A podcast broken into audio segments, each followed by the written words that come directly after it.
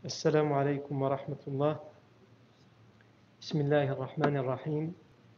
إن الحمد لله نحمده ونستعينه ونستغفره ونعوذ بالله من شرور أنفسنا ومن سيئات أعمالنا. من يهده الله فلا مضل له ومن يضلل فلا هادي له. وأشهد أن لا إله إلا الله وحده لا شريك له. وأشهد أن محمدا عبده ورسوله صلى الله عليه وآله وسلم. يا أيها الذين آمنوا اتقوا الله حق تقاته ولا تموتن إلا وأنتم مسلمون. يا أيها الناس اتقوا ربكم الذي خلقكم من نفس واحدة وخلق منها زوجها وبث منهما رجالا كثيرا ونساء واتقوا الله الذي تساءلون به والأرحام إن الله كان عليكم رقيبا. يا أيها الذين آمنوا اتقوا الله وقولوا قولا سديدا يصلح لكم أعمالكم ويغفر لكم ذنوبكم ومن يطع الله ورسوله فقد فاز فوزا عظيما. أما بعد فإن أصدق الحديث كتاب الله تعالى وخير الهدي هدي سيدنا محمد صلى الله عليه وسلم وشر الأمور محدثاتها وكل محدثة بدعة وكل بدعة ضلالة وكل ضلالة في النار. أجارني الله وإياكم من النار. ثم أما بعد.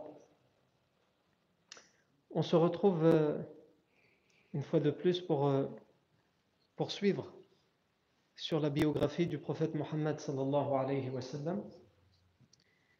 Et on s'est arrêté avant la pause estivale à la fin de la bataille de Badr. Brièvement, je rappelle que la bataille de Badr, c'est la première grande bataille de l'islam.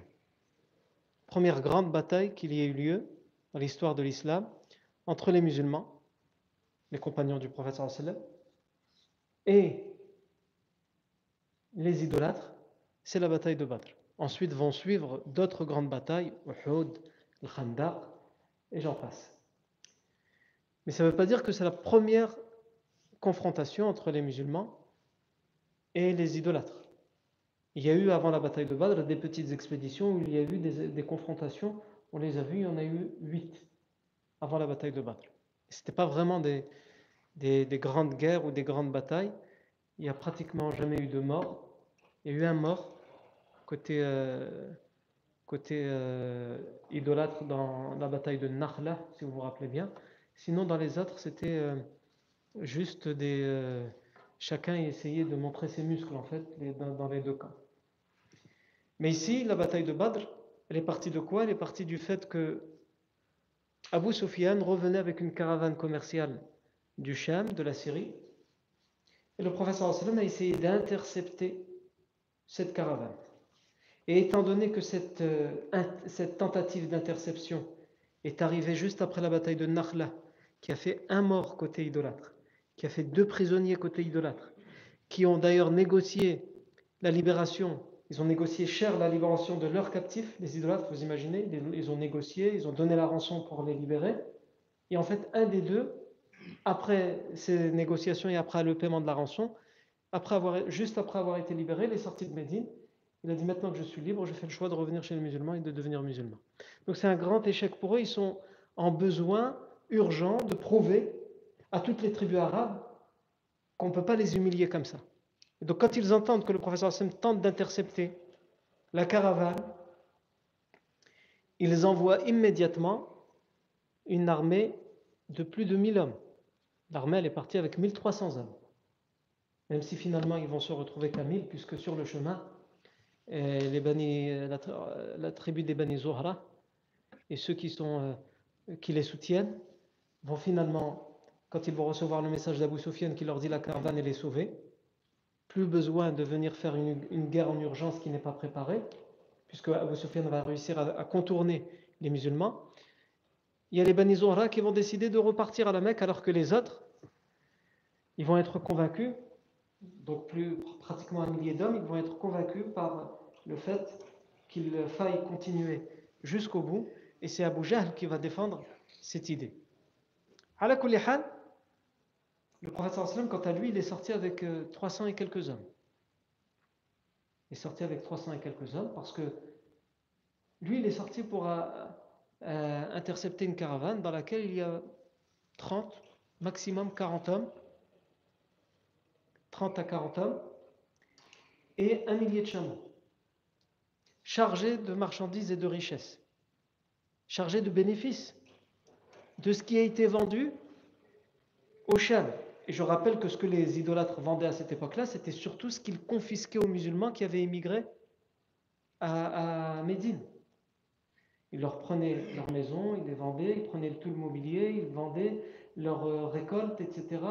Et ils vendaient tout ça, leurs montures, leur bétail, et ils vendaient tout ça, et ensuite ils revenaient, ils se faisaient des bénéfices, ou ils, rachetaient des, marchandises dans le Cham qu'on trouvait qu'en Syrie, qu'on ne trouvait pas la Mecque pour euh, les revendre à la Mecque. Et donc c'est cette caravane-là, c'est ce type de caravane que le professeur Hassan tente d'intercepter. C'est pas juste euh, parce qu'il y en a, ils pourraient s'imaginer que le professeur Hassan, il va juste intercepter des caravanes comme ça. C'est d'abord parce que ces caravanes-là sont le produit et la conséquence de des richesses des musulmans, des compagnons qui ont dû quitter leur foyer. Et aussi, c'était pour montrer aux idolâtres de la Mecque, puisque je vous rappelle que les expéditions, qui ont, quand elles ont débuté, c'était quoi la cause? C'était le fait que le professeur sallam avait fait la hijra, et que ça s'était passé en travers de la gorge des idolâtres. Et lorsque un compagnon de Médine, si mes souvenirs sont bons, Saad ibn Mu'ad, qui est médinois lui à la base, il n'est pas quoi mais il est musulman. À ce moment-là, Abu Jahl va menacer physiquement ce compagnon de Médine, qui sera sous la protection de Safwan ibn Umayya, qui est un autre chef idolâtre. Et il va lui dire, si tu n'étais pas sous la protection de Safwan ibn Umayya, non seulement je t'aurais interdit de faire le tawaf, tourner autour de la Kaaba, et en plus, tu ne serais jamais sorti de la Mecque vivant. Et après toi, plus personne d'entre les tiens, donc il parle des musulmans de Médine, les musulmans de la Mecque, ils n'ont déjà pas le droit de venir à la Mecque, ils sont menacés, ils ont dû quitter la Mecque.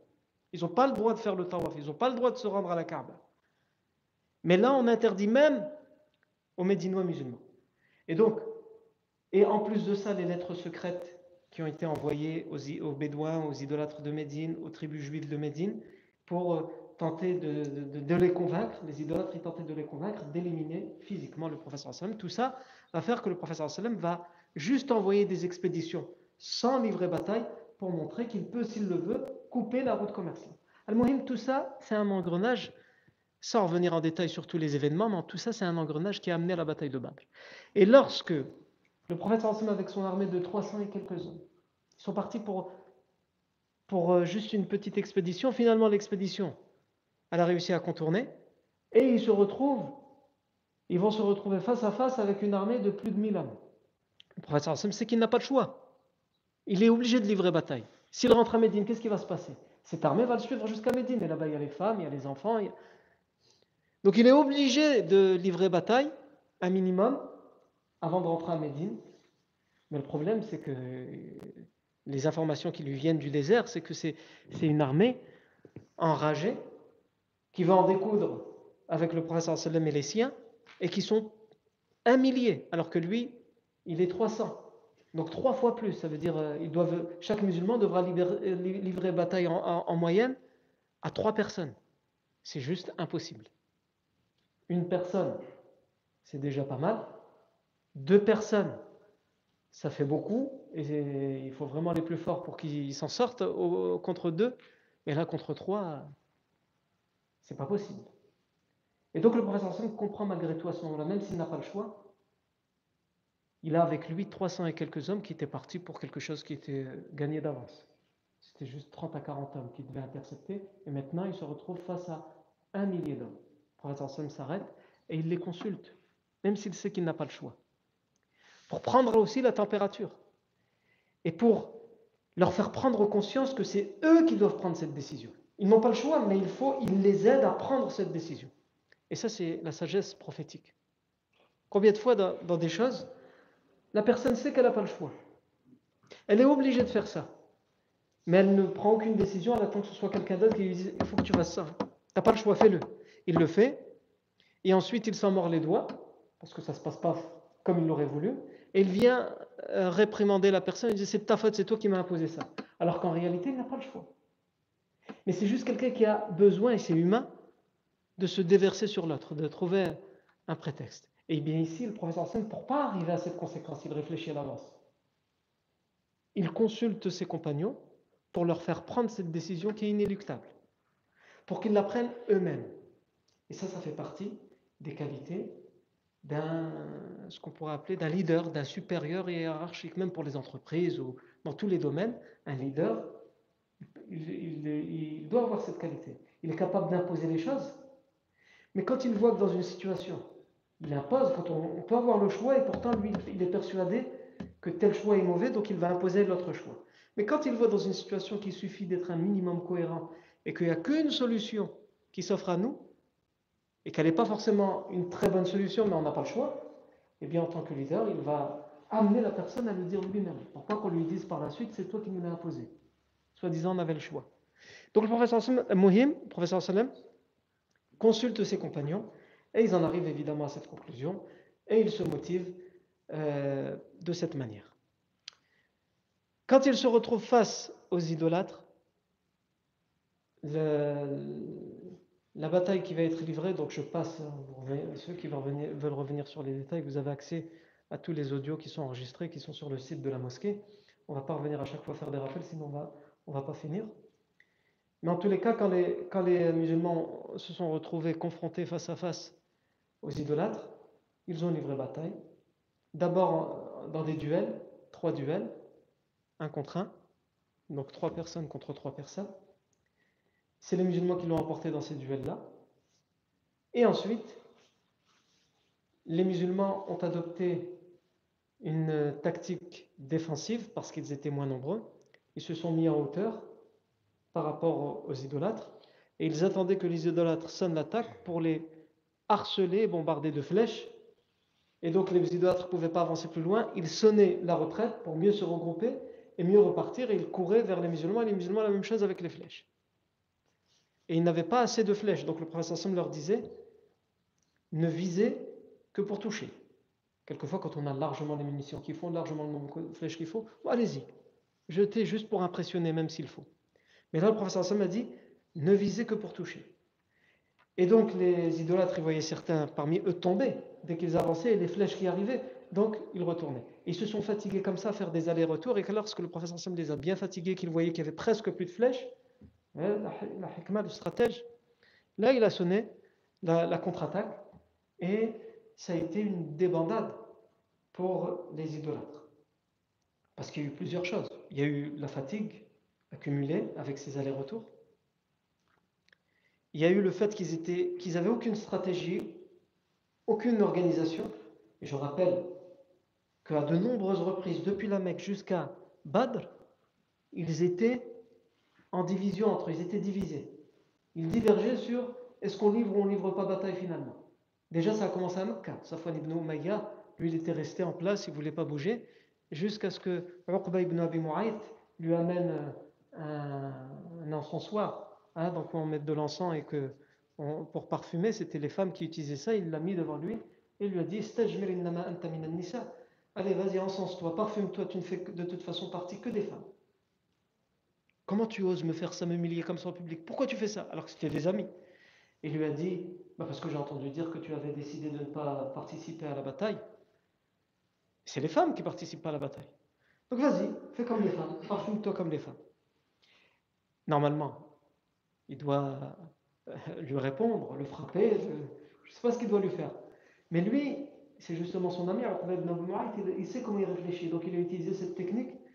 Au contraire, au lieu de lui répondre ou quoi, Là, il va se lever, il va appeler toute sa famille, toute sa tribu, il, va dire, il va leur dire Allez, préparez les montures et préparez vos armes, on y va, on bouge. On va leur montrer, nous, si on est des femmes.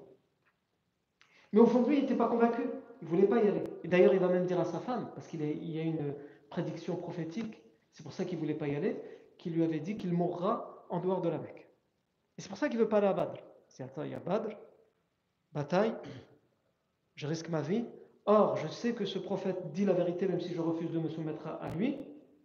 Et il m'a prédit, il m'a promis que je mourrai en dehors de la Mecque. Surtout, là, il ne faut pas y aller. Mais il y avait sa fierté et il y avait cette prédiction prophétique. Donc il va dire à son épouse, t'inquiète pas, parce qu'elle va s'inquiéter. Aussi, elle croit en cette prédiction prophétique. Elle va dire, t'inquiète pas, je, resterai à l'arrière de l'armée et à la première occasion, je reviendrai. C'est juste pour euh, leur dire, voilà, je suis, je suis parti avec vous, mais euh, je trouverai un prétexte pour revenir. Mais Abu est à l'affût. Et à chaque fois, il le regarde du coin de l'œil. Ça va pas? T'as un problème? Non, non, tout va bien. Et donc ensuite il accélère jusqu'à jusqu'à ce qu'il arrive à battre. Ensuite, lorsqu'ils vont recevoir le courrier d'Abu Sufyan qui leur dit c'est bon, j'ai sauvé la caravane, ici aussi ils vont se diviser entre certains qui veulent partir, d'autres qui ne veulent pas partir. Et certains qui vont partir, c'est les Bani Zuhra. Et d'autres qui voudront partir, et Jahl va leur interdire de partir. Il va leur dire vous, vous êtes, soupçonnés d'être musulmans. Il y avait certains euh, qui étaient soupçonnés d'être musulmans. Et pour certains, c'était le cas. Comme l'oncle du prophète sallam, l'Abbas, on le soupçonnait d'être musulman mais il ne montrait pas son islam. Et c'était vrai, il était musulman. Et lui, par exemple, il voulait, retourner à ce moment-là avec les Bani Zohra. Abu Jahl, il a dit Toi, tu n'as pas le droit. Parce que toi, tu n'as pas assez prouvé que tu n'étais pas musulman. Les autres qui sont repartis, Bani Zohra, ils nous l'ont déjà prouvé. Ils ont torturé les musulmans comme nous, etc. Ils les ont insultés. Toi, non. Et donc, tu es soupçonné de vouloir repartir juste parce qu'en vérité, tu es musulman. Donc, toi, tu n'as pas le droit. Et il y avait déjà des gens comme ça. Ils ont été de force. Certains aussi qui étaient soupçonnés d'être musulmans alors qu'ils ne l'étaient pas comme euh, euh, ibn euh, Adi, lui aussi, et pourtant il ne l'était pas. Et donc c'est des gens qui vont y aller sans conviction, parce qu'on les force. Ils ne croient pas en cette chose-là. Ils ne veulent pas y aller. Et ensuite, juste avant le début de la bataille, euh, une fois de plus, c'est cette fois Utbah ibn Rabi'a qui va essayer de mobiliser les gens pour leur dire à quoi ça sert. Parce qu'ils sentent qu'il y a quelque chose qui cloche. Quand ils vont envoyer leur expert militaire faire le tour de l'armée musulmane, et ils voient l'armée musulmane, ils sont là, ils attendent. Hein. Ils sont fermes, déterminés. Et ils n'arrêtent pas de répéter Ahadun Ahad, unique, unique. Parce qu'on leur reproche ça, on leur reproche d'adorer un Dieu unique. Donc ils répètent tous ensemble en chœur Ahadun Ahad. Cet expert militaire, il revient et dit Je ne comprends pas. Il y a quelque chose qui cloche. Pourquoi? Tu as trouvé des pièges? Il dit Non, j'ai fait le tour de l'armée, j'ai fait le tour à l'extérieur de la plaine de Badr. Il n'y a rien d'autre que ces gens-là autour de, euh, devant nous, c'est-à-dire une poignée d'hommes par rapport à nous. Et Abu les a appelés à ce moment-là Akalatu Jazour. C'est une bouchée de pain. Ce qu'on a en face de nous, c'est une bouchée de pain. Tellement on voyait qu'ils étaient peu nombreux par rapport à eux. Je vous ai dit un contre trois. Et pourtant, ils sont là, ils sont fermes. Donc cet expert militaire, il dit il y a quelque chose. Il nous cache quelque chose.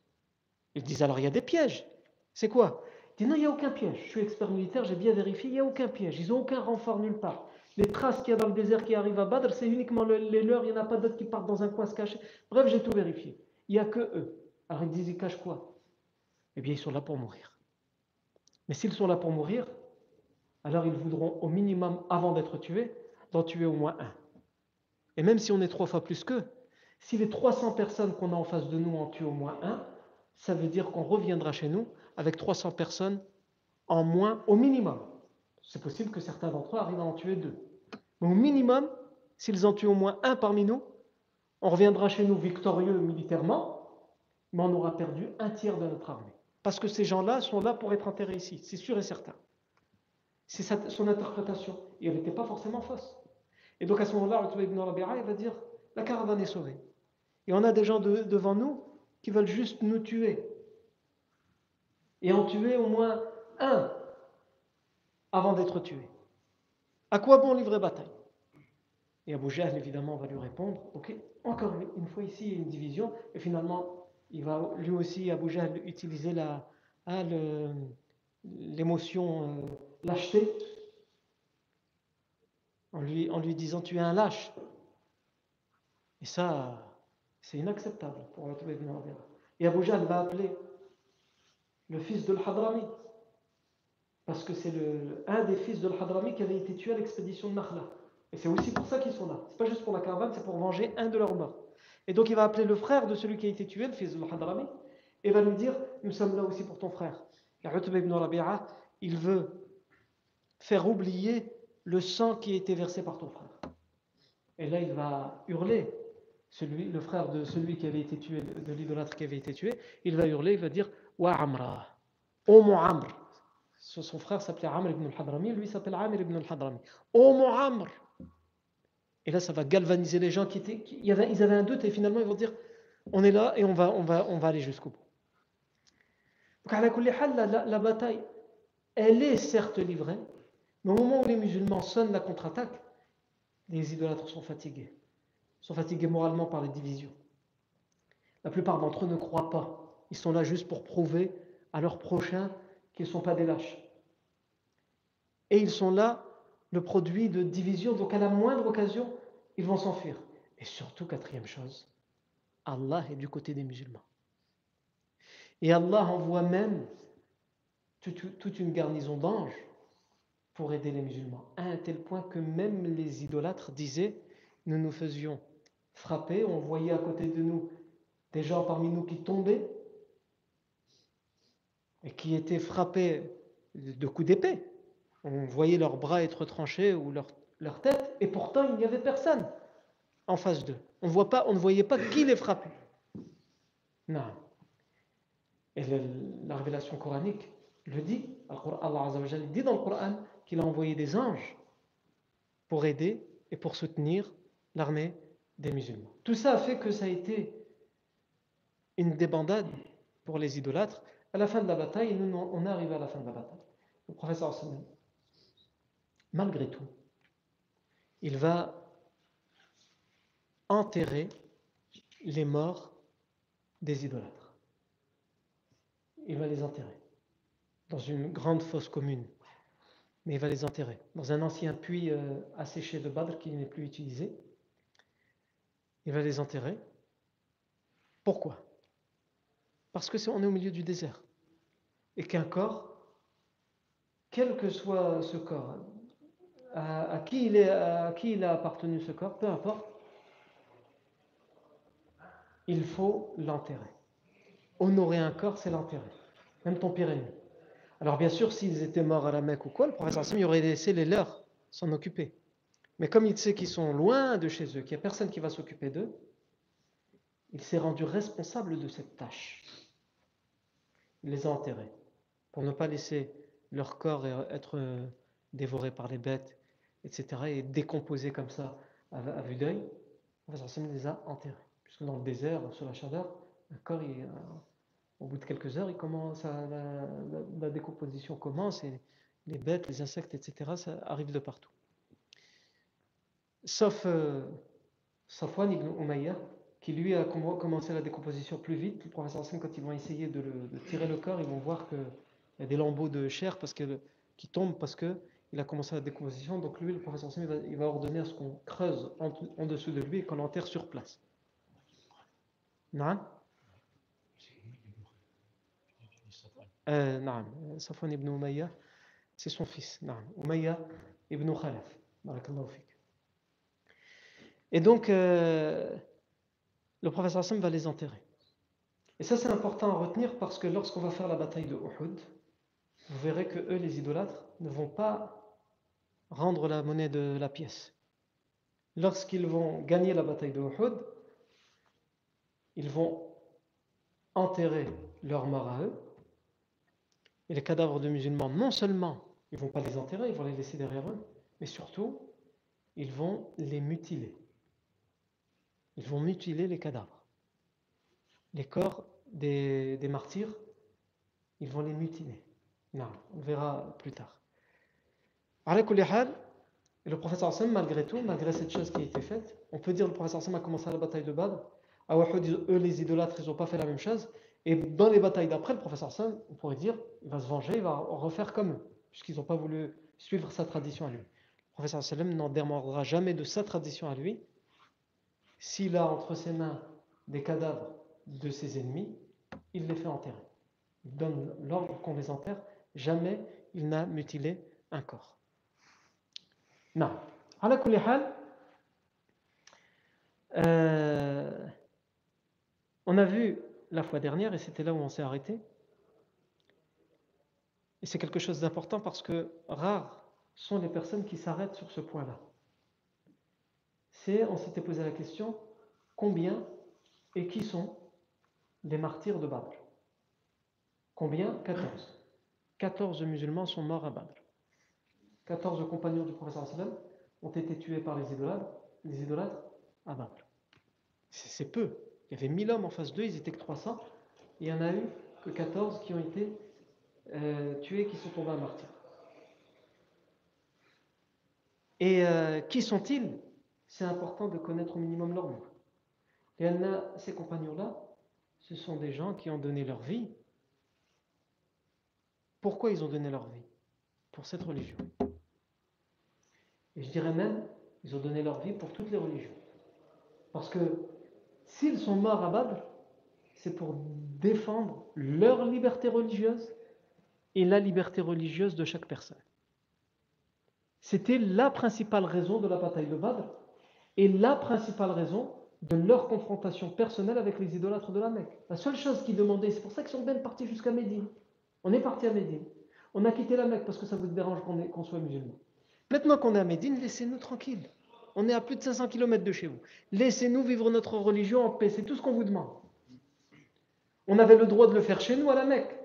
Mais apparemment, ça vous dérangeait trop. On est parti à Médine. Est-ce que vous allez nous laisser tranquilles? Et même comme ça, on ne les a pas laissés tranquilles. Et donc, ils sont là pour défendre ça. Et au moment où le professeur Hassan se présente à Badr face à ses ennemis, il vient de signer des pactes d'entente de, et de cohésion avec toutes les tribus de Médine qui vivent à la périphérie de Médine, que ce soit les Bédouins, que ce soit les idolâtres, que ce soit les Juifs, que ce soit les chrétiens. Donc c'est pour ça aussi qu'il est à Badr. Ces 14 martyrs sont qui? Il y en a 6 parmi les musulmans muhajirun de la Mecque et 8 parmi les ansar des musulmans de Médine. Non. Les 6 parmi les muhajirun, vous avez Ubaïda ibn al-Harith ibn al-Muttalib. Ubaïda ibn al-Harith ibn al-Muttalib. Ubaïda ibn al-Harith ibn al-Muttalib, c'est celui, si vous vous rappelez, je pense que ça va être difficile, mais peut-être que, les, que certains d'entre vous s'en rappellent. Quand on a parlé des huit expéditions avant la bataille de Badr, la deuxième expédition, la première c'était Sif et la deuxième c'était Rabir. Et le prophète sallallahu a envoyé à la tête de cette expédition, Rabir, cet homme, Ubaïda ibn al-Harith. Il va mourir en martyr à Badr. Et c'est pendant cette expédition, si vous vous rappelez bien, que c'est la première fois, parce que la bataille de Sif al-Bahr, ils se sont juste fait face à face, et finalement, euh, Majdi ibn Amr al-Juhani, un, chef des Bani Juhayna, avec qui le professeur avait un pacte de non-agression, et les idolâtres aussi, il va venir, il va dire Vous êtes chez nous, vous êtes face à face, on ne veut pas que le sang coule entre vous, s'il vous plaît, allez, euh, séparez-vous, allez voir ailleurs. Et ils vont accepter. Donc ils ne vont pas livrer bataille. Ils se sont juste fait face. Alors qu'à la deuxième expédition, Rabir, à la tête de laquelle est ce compagnon qui va mourir à Badr, Ubaïda ibn al-Harith ibn al-Muttalib, dans cette deuxième expédition, c'est la première fois qu'on va jeter des flèches. Ils vont se jeter des flèches de loin, ils ne vont pas faire de blessés de mort, comme je vous ai dit, c'était juste pour montrer les muscles, pour montrer qu'on est capable si on veut, attention.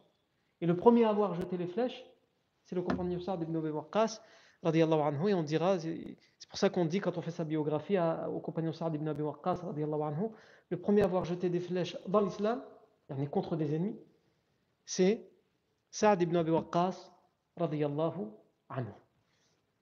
Ubaïda ibn al-Harith ibn al-Muttalib, il est un des trois musulmans qui va faire un duel au tout début de la bataille.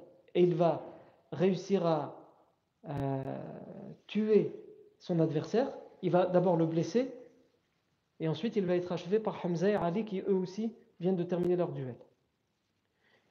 Mais lui aussi, en fait, il va mettre un coup d'épée pendant que l'autre lui met aussi un coup d'épée. Et donc il va être blessé mortellement, mortellement et il va être pris auprès du prophète sallam dans sa tente ouverte, et il va mourir des suites de ses blessures sur le chemin du retour entre euh, Badr et Médine. Donc il va être enterré sur le chemin du retour. Il ne va pas être enterré à Badr comme les autres euh, martyrs, mais il va être enterré sur le chemin du retour, hein, dans un endroit qui, est appelé Safra. Non. Ubaïd ibn al-Harith ibn al-Muttalib, il y en a qui se trompent. Euh, la langue, elle peut vite fourcher, et on peut dire Ubaïd ibn al-Harith ibn Abd al-Muttalib. C'est pas ibn Abd al-Muttalib, c'est ibn al-Muttalib. Parce que le professeur sallam, lui, son, son grand-père, il s'appelait Abdul Muttalib. Ça n'a rien à voir. Plutôt pas tout à fait, il y a un, rapport entre les deux, entre lui et entre Ubaïda ibn al-Harith. Pour bien comprendre le professeur sallam, le lien qui est entre Ubaïda ibn al-Harith et le prophète Mohammed sallam. Le professeur sallam, son père c'est Abdullah. Son grand-père c'est Abdul Muttalib. Ensuite, son arrière-grand-père c'est Hashim. Et son arrière-arrière-grand-père c'est Abdul Manaf. Donc le professeur sallam, Muhammad sallallahu Ibn Abdullah, Ibn Abdul Muttalib, Ibn Hashim, Ibn Abdi Manaf. Donc Abdul Manaf, c'est l'arrière-arrière-grand-père du professeur. Maintenant, j'en viens à ce compagnon. Euh, Ubaïda ibn al-Harith, fils de al-Harith, ibn al-Muttalib, fils de al-Muttalib, ibn Abdi Manaf, fils de Abdi Manaf. Ce qui est l'arrière-arrière-grand-père du professeur sallam et l'arrière-grand-père de Ubaïda ibn al-Harith. Et il y a un lien entre Al-Muttalib, donc le grand-père de Ubaïda ibn al-Harith. Vous me suivez au jeu de cette famille ou là vous m'avez perdu? Il y a un lien entre Al-Muttalib, donc le grand-père de Ubaïda ibn al-Harith, avec le grand-père du prophète sallam qui s'appelle Abdul Muttalib. Parce que le Muttalib en fait c'est qui? C'est un fils de Abdou Manaf, l'arrière-arrière-grand-père du prophète sallam, et l'arrière-grand-père de Ubaïda ibn al-Harith. Eh bien, cet homme qui s'appelait le Muttalib, il va, il va entendre que son frère qui est mort, son frère euh, Hashim qui est mort à Médine, il s'était marié à Médine sur son chemin en allant, euh, il n'est pas mort à Médine, il est mort en Palestine, à Gaza, mais il s'est marié d'abord à Médine, ensuite il est parti à Gaza et il est mort à Gaza. Sauf qu'il s'était marié à Médine et il a laissé une femme enceinte. Et ça, ses frères ne le savent pas. Ils ne savent pas qu'il s'est marié sur le chemin. Il voulait leur faire la surprise en revenant. Ils ne savent pas qu'il a laissé une femme enceinte, donc cet enfant va naître, il va grandir, jusqu'à ce que des années plus tard, son frère, le frère de Hashim, le Muttalib, on va lui dire Tu sais que tu as un neveu Ton frère? Et Vous croyez que votre frère n'a pas laissé de descendance? C'est important pour les Arabes de l'époque. Laisser une descendance, surtout un garçon, ah, c'est très important. Donc, quand on va lui dire il a, il a laissé, il s'était marié à Médine, il a même un garçon, il va aller le chercher, il va aller parler avec sa mère, il va dire Écoutez, je suis son oncle, c'est le seul héritier de mon frère, il faut qu'il vienne s'occuper de récupérer son héritage et qu'il représente euh, sa lignée à la Mecque. Sa mère va accepter de le lui euh, donner. Il va revenir à la Mecque et il sera derrière lui sur sa monture. Et c'est un enfant. À l'époque, l'esclavagisme existait. Quelquefois, les gens achetaient des esclaves quand ils allaient loin. Il y avait un enfant qui se vendait par-ci, par-là. Ils le, il le prenaient pour l'adopter, ou soit pour en faire un ouvrier. C'était comme ça, sans pitié. Et donc les gens, quand ils vont le voir arriver à la Mecque avec un enfant derrière lui, vont penser qu'il a acheté un esclave. Donc ils vont dire, ils vont le nommer Abdul Muttalib, l'esclave de Muttalib. C'est pour ça que le grand-père du prophète on l'appelle Abdul Muttalib. Pas, bah, certains pensent que ça veut dire Abd, comme on dit Abdullah, l'adorateur d'Allah. Non, en arabe, Abd, ça peut vouloir dire l'adorateur, ça peut vouloir dire esclave, esclave de quelqu'un. Et ici, les gens, ils l'ont appelé, ils l'ont surnommé, ce n'était pas son vrai nom à la base, Abdul Muttalib. Et les gens, ils ont continué à l'appeler comme ça, jusqu'à aujourd'hui, on l'appelle comme ça. Abdul Muttalib. Donc c'est ça le lien. Donc, ce sont des cousins éloignés, lui et euh, le prophète Mohammed sallallahu alayhi wa. Donc on a dit Ubayd ibn al-Harith. Ensuite, Umayr ibn Abi Waqqas, le frère de Sa'd ibn Abi Waqqas. Je vous ai dit tout à l'heure, Sa'd ibn Abi Waqqas, c'est le premier qui a jeté les flèches dans l'islam. Et son frère Umar ibn Abi Waqqas va mourir dans la bataille de Badr. Il va mourir d'une flèche. Tué d'une flèche. Umar ibn Abi Waqqas, normalement, il ne devait pas participer à cette bataille. Parce que lorsque le professeur sallam va euh, relever son armée, quand ils vont sortir de Médine, il va s'arrêter à un endroit, il va passer en revue son armée, il va mettre de côté ceux qui lui apparaissent trop jeunes, entre guillemets les mineurs. Et Umayr ibn Abi Waqqas a 16 ans, et il est frêle, il est maigre, il est petit. Et à l'époque, on ne regardait pas forcément l'âge, on regardait aussi ça. On voyait que c'était encore un enfant. Il n'y avait pas la morphologie, d'un adulte. Et en plus, il y en voilà, on voit bien physiquement qu'il a un physique d'enfant. Et c'était le cas de Umayr ibn Abi Waqqas, même s'il avait déjà atteint les 16 ans. Et donc il savait que si le professeur Sam le voyait là parmi l'armée, il allait le renvoyer. Et il voulait surtout pas être renvoyé, donc il va se cacher derrière. Et lorsque le professeur va arriver de son côté, il va partir de l'autre côté se cacher. Et il va comme ça réussir à échapper à la, le passage en revue de l'armée. Il va participer à la bataille de Badr et il va, faire partie des, martyrs de la bataille de Badr. Ensuite, vous avez le Shimalayn. Évidemment, l'homme aux deux gauches, c'est euh, un surnom. Son vrai nom, c'est euh, Umayr ibn Amr ibn Nadla. Pourquoi il était surnommé The Tout simplement parce que euh, il était euh, adroit des, des, deux mains. Il y a des gens, ils sont droitiers. Il y a des gens, ils sont gauchers. Il y a des gens, c'est rare, mais ça existe. Avec les deux mains, c'est bon, il n'y a pas de problème. Et lui faisait partie de ces gens-là. Il était adroit de ses deux mains. On ne pouvait pas dire il est droitier ou il est gaucher. Et quand on disait Veshimalain, c'était pour dire ça. L'homme aux deux mains gauches. Euh, il n'est pas juste gaucher, il est deux fois gaucher. Parce que c'était déjà rare d'être gaucher. En plus de ça, non seulement lui, il est gaucher, et avec la main droite aussi, il sait l'utiliser normalement comme tout le monde. Donc il est à la fois droitier et gaucher. Donc il était sur Veshimalain. Et Veshimalain, euh, lorsqu'il arrive à, Médine, lorsqu'il fait la hijra à Médine, le professeur Hassan va le faire frère avec euh, Yazid ibn al-Harith. Yazid ibn al-Harith, c'est un compagnon de Médine. Vous vous, rappelez quand, les compagnons de, la Mecque allaient à Médine, le professeur Hassan, il faisait parrain et frère chaque personne de la Mecque avec une personne de Médine pour qu'il l'accueille chez lui, pour qu'il lui apprenne à recommencer une nouvelle vie en partant de rien à Médine. Mais n'est-ce pas facile? Non. Euh, et il se trouve que Yazid ibn al-Harith fait partie aussi des 14 martyrs. C'est-à-dire que celui qui était son frère qui l'a hébergé, ils vont tous les deux ensemble à Badr, et tous les deux ils perdent la vie à Badr. Ils tombent en martyr. Ils ont tout fait ensemble. Non. Ensuite, après euh, il y a Aqil ibn Abil Bukayr. Aqil, c'est son nom musulman, parce qu'avant d'être musulman, avant de se convertir à l'islam, il s'appelait Rafil, le distrait, le sot. Les gens, ils donnaient des, Arabes, ils donnaient des noms bizarres à leurs enfants. Ils donnaient des, noms cruels, brutals, violents, bizarres à leurs enfants. Non.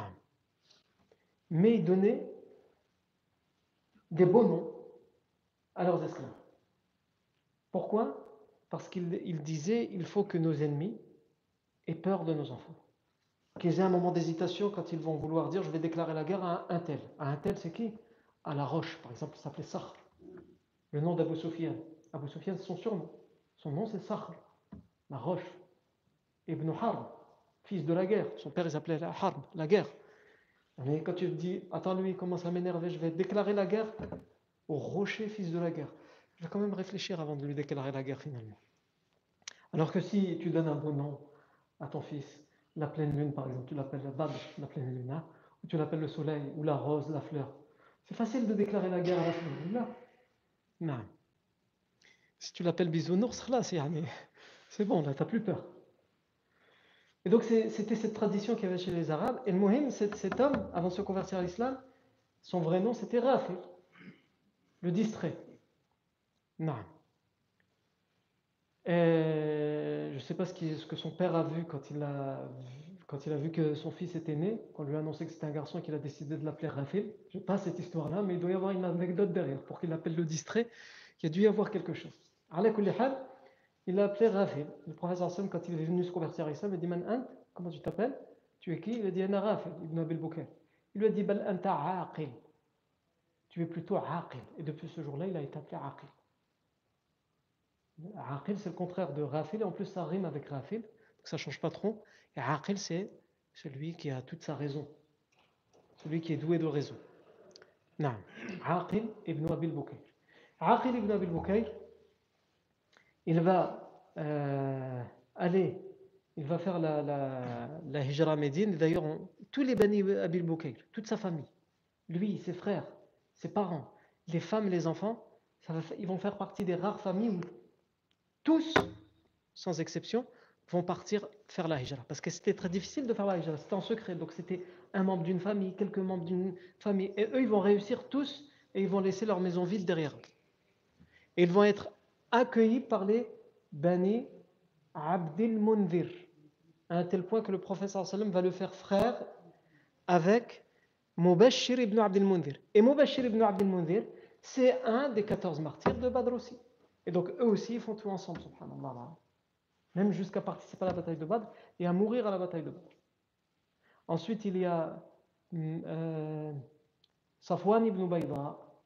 Safwan ibn qui est un compagnon aussi de, de Mecca, un muhajir, et qui va perdre la vie, qui va tomber en martyr à Badr. Et Safwan ibn Bayda, il fait partie de ceux qui ont participé à la bataille de Nakhla. Je vous ai dit, la bataille de Nakhla, c'était celle où les musulmans avaient fait deux captifs, deux prisonniers, et ils avaient même tué un idolâtre. Et dans cette expédition, il y avait, euh, ils étaient, euh, si mes souvenirs sont bons, 12, pas plus. C'était juste 12, parce qu'à à la base, ce n'était pas une expédition pour livrer bataille, c'était une expédition d'éclaireurs pour ramener des informations du désert. Et ils vont finalement livrer bataille, même pendant un mois sacré, si vous vous rappelez, ça va faire beaucoup de, divergences entre les, idolâtres et les musulmans. On, on a déjà parlé de ça en détail. Et Safwan ibn Bayda, qui meurt à la bataille de, de Badr, a participé à l'expédition de Nakhla. Ensuite, le sixième et dernier compagnon de Mecca qui meurt à Badr, parce qu'il y en a huit encore, mais de Médine, c'est Mahja, l'esclave affranchi de Omar ibn al-Khattab. C'est Omar l'a libéré. Donc on l'appelle Mahja Maula Omar, l'affranchi de Omar. C'est Omar qui l'a affranchi, qui l'a libéré de son joug, de son euh, esclavagisme. Euh, ensuite, je vais citer rapidement parce que euh, l'heure de l'Aïcha est arrivée, les huit martyrs de Médine. Vous avez Saad ibn Khaythama, Mubashir ibn Abdel Mundir, radiallahu anhu, euh, Rafi' ibn al-Mu'alla, Umayr ibn al-Humam, Harithat ibn Suraqa, et ensuite trois frères de sang, euh, Yazid ibn al-Harith, Aouf ibn al-Harith et Muawid ibn al-Harith. Ces hommes, on va juste rappeler brièvement la fois prochaine, Inch'Allah, qui euh, ils étaient. Et on va aussi la fois prochaine commencer à voir le chemin du retour du prophète de Badr vers Médine. On va commencer à parler de comment ça va se passer pour les musulmans quand ils vont retourner chez eux à Médine, victorieux. Et par la suite, quand on aura fini de voir ça, on verra le chemin du retour des idolâtres qui sera à l'opposé de Badr vers Mecca on verra aussi comment les Médinois vont accueillir la nouvelle, comment les Mécois vont accueillir la nouvelle. Les, les Médinois, la, nouvelle de la victoire. Et les Mécois, la nouvelle de la défaite et de l'échec. Lorsque le professeur Sim va partir vers euh, Médine pour repartir, donc on a dit là derrière lui, il laisse 14 martyrs qu'il a enterrés. Il laisse derrière lui 70 euh, idolâtres qui sont morts. Et peut-être que la fois prochaine, on parlera aussi de quelques-uns de ces, de ces idolâtres qui sont morts à, Badr, pour qu'on sache à peu près de qui il s'agit. On ne va pas tous les citer, évidemment, il nous faudrait plusieurs cours pour faire 70, mais juste quelques-uns. Et ensuite, quand il, part, il part avec 70 aussi, 70 prisonniers idolâtres. Et il part avec beaucoup de butin. Parce qu'il y a 1000 hommes qui étaient dans cette armée. Donc ils avaient des montures, ils avaient des armes, ils avaient des armures, ils avaient des vivres, ils avaient beaucoup de choses. Et donc il part avec du butin. Et c'est la première fois que dans l'islam va se poser la question des captifs. 70 prisonniers, c'est pas rien. Qu'est-ce qu'on fait des prisonniers? Qu'est-ce qu'on fait d'eux? Et le butin, qu'est-ce qu'on fait de ce butin? Et la réponse, elle ne va pas venir tout de suite dans le Coran, elle va venir plus tard. Donc le professeur Hassan va devoir consulter les musulmans. Il va y avoir des divergences entre les musulmans sur quoi faire des prisonniers et quoi faire du butin. Mais tout ça, c'est ce que nous verrons à partir de la fois prochaine. Barakallahu fikum pour votre attention. Subhanakallahu wa bihamdik. Shadu an la ilaha illa ant. Nastaghfiruka wa.